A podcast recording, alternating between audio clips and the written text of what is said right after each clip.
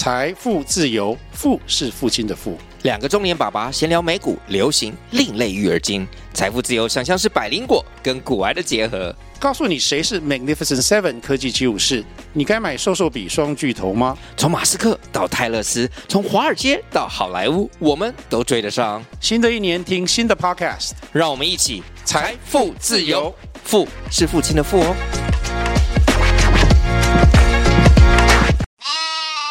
各位大家好，欢迎大家收听《投资领头羊》，我是碧如。除了 Pockets 节目内容之外，在我们永丰投顾的官网，还有关于本集内容的更进一步产业及个股的资讯。那有兴趣的朋友，欢迎点击连结并前往观看哦。上周市场最关注的讯息，莫过于 NVIDIA 的财报公布了。NVIDIA 它公布了二零二三年第三季的财报，还有第四季的展望，这些数据都超亮眼的。大幅打败市场上的预期，可是股价却没有财报厉害，当天盘后还下跌了一点五个 percent。那由于说辉达是这个 AI 的领头羊，它的营运还有股价的动向，对产业还有金融市场都是洞见观瞻的。这个时候到底发生什么事了？那对于 AI 的产业后续会有什么影响呢？NVIDIA 发布了二零二三年第三季的财报数字。那根据财报显示，它的第三季营收一百八十一点二亿美元，这个数值不仅高于去年同期的五十九点三亿美元，表现也超出市场的这个预期一百六十一亿左右的个美元。那第三季经过调整后的 EPS 是达到了四点零二美元。这个也高于去年同期的零点五八美元，表现呢也同样优于市场上预期的这个中位数，大概是在三点三六美元。而在 NVIDIA 四大业务板块当中，呃，几乎都是呈现一个正成长。其中在 Data Center 这个部分，最主要社会高速运算的需求增长，成长幅度是最大的。呃，QoQ 也就是季增达到两百七十九个 percent。那以年增来看，是达到了四十一个 percent，都是续创新高的。而且 data center 占营收比重已经达到八成。那主要还是因为呃 AI 的 GPU 这个卖的超标。另外，公司库存月数出现季减大概五个 percent，年减大概三十七个 percent。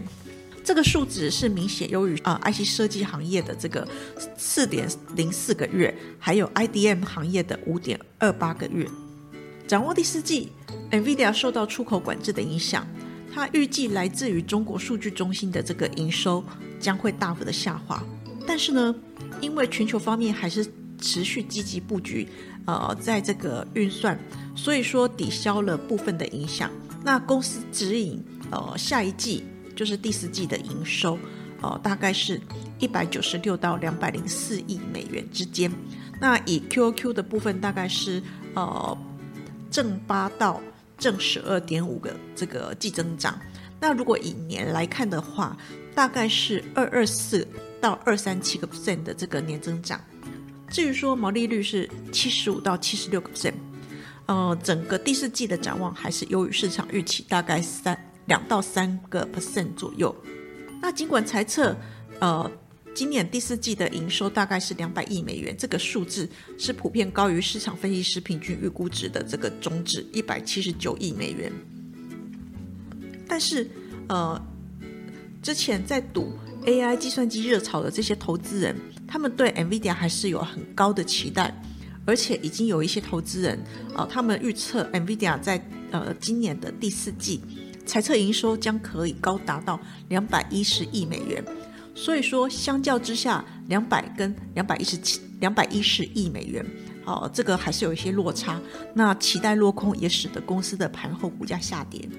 中国其其他地方受美国政府禁令影响的区域，在过去的几个季度，大概占 NVIDIA 的营收二十到二十五个 percent。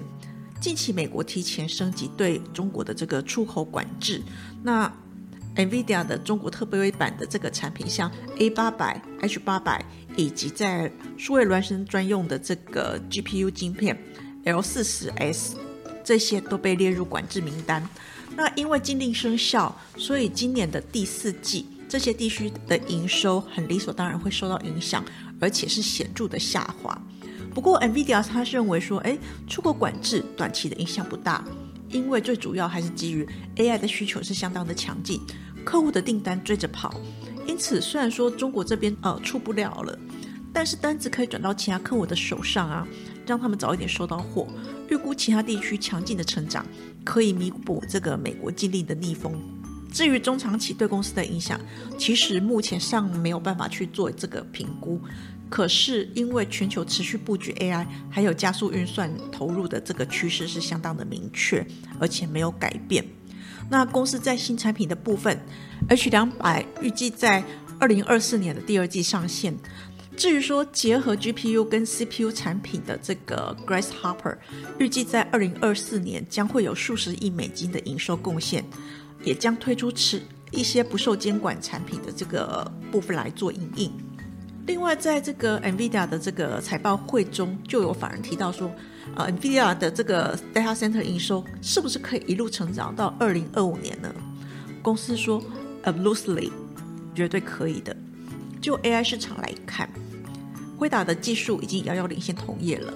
那前面提到的 H 两百新产品，就是 NVIDIA 迄今训练这个 AI 模型最快的晶片，而且。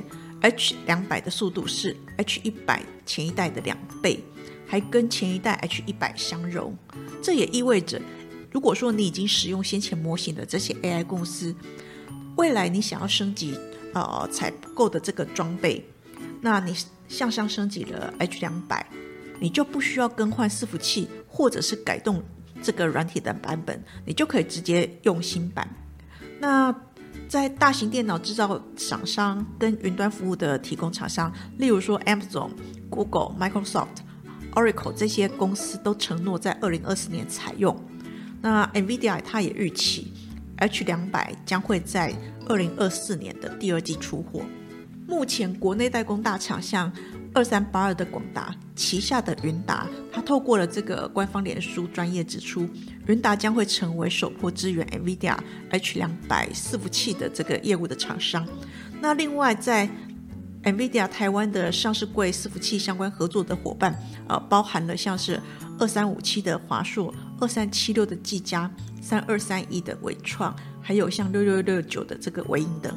呃，我们预期未来将会有机会陆续来支援。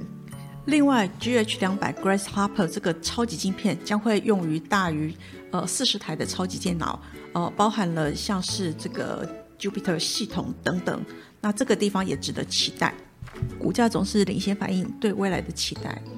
NVIDIA 财报还是继续给投资人惊喜的数字，不过大家对它的期待早就反映在财报发布前再创历史新高的这个股价当中了。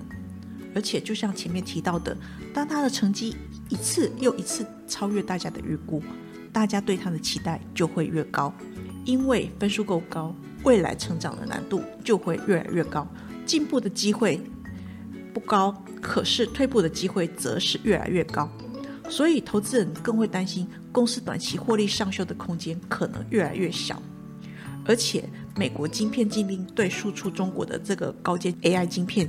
恰好是 NVIDIA 的业务重心，所以呃，预期今年第四季 NVIDIA 势必受到出口管制的影响，它的中国数据中心营收可能会大幅的下滑，而且万一未来还是不能卖中高阶的 AI GPU 到这个中国，呃，明年也就是二零二四年第一季业绩会不会变成季减？而且晶片降规的设计。跟制作成本可能更高，进而侵蚀获利呢？如果届时业绩变成营收季减，或者是毛利率退缩，则会不会又面临一波评价的这个调整？另外一方面，NVIDIA 晶片是相当优质，但是售价也贵。知名半导体分析师陆行之也点出了，倘若未来 NVIDIA 加了九倍的成本来卖，这个客户受得了吗？他们会不会加速采用 AMD 的 MI 三百 X？还是说自行设计呢？这一点也让投资人相当的忧虑。这些都是造成财报利多、股价却不续涨的重要因素。不过就长线来看，全球 AI 及加速运算投入的趋势不变，加上 NVIDIA 的新产品 H 两百预计在呃二零二四年的第二季上线，而且结合 GPU 跟 CPU 的产品 Grace Harper 预计二零二四年将会有数十亿美金营收的贡献。我们认为 NVIDIA 的财报显示，AI 伺服器的这个需求将会持续的成长，GPU 这个供给吃紧，这个状况可能会逐渐的改善。由于短期受限中国禁令，NVIDIA 的这个 data center 营收表现。所以说，呃，最近的投资布局上，我们认为应该可以优先考量，哦，像是 AI 伺服器以及欧美云端客户为主的这些台厂。那相关的个股包含了像是二三八二的广达，或者是三零一七的旗宏，二三六八的金相电，二三八三的台光电，以及像是呃六二七四的台药等。以上是投资领头羊节目内容，谢谢收听。本公司与所推介分析之个别有价证券无不当之财务利益关系。本节目资料仅供参考，投资人应独立判断、审慎评估并自负投资风险。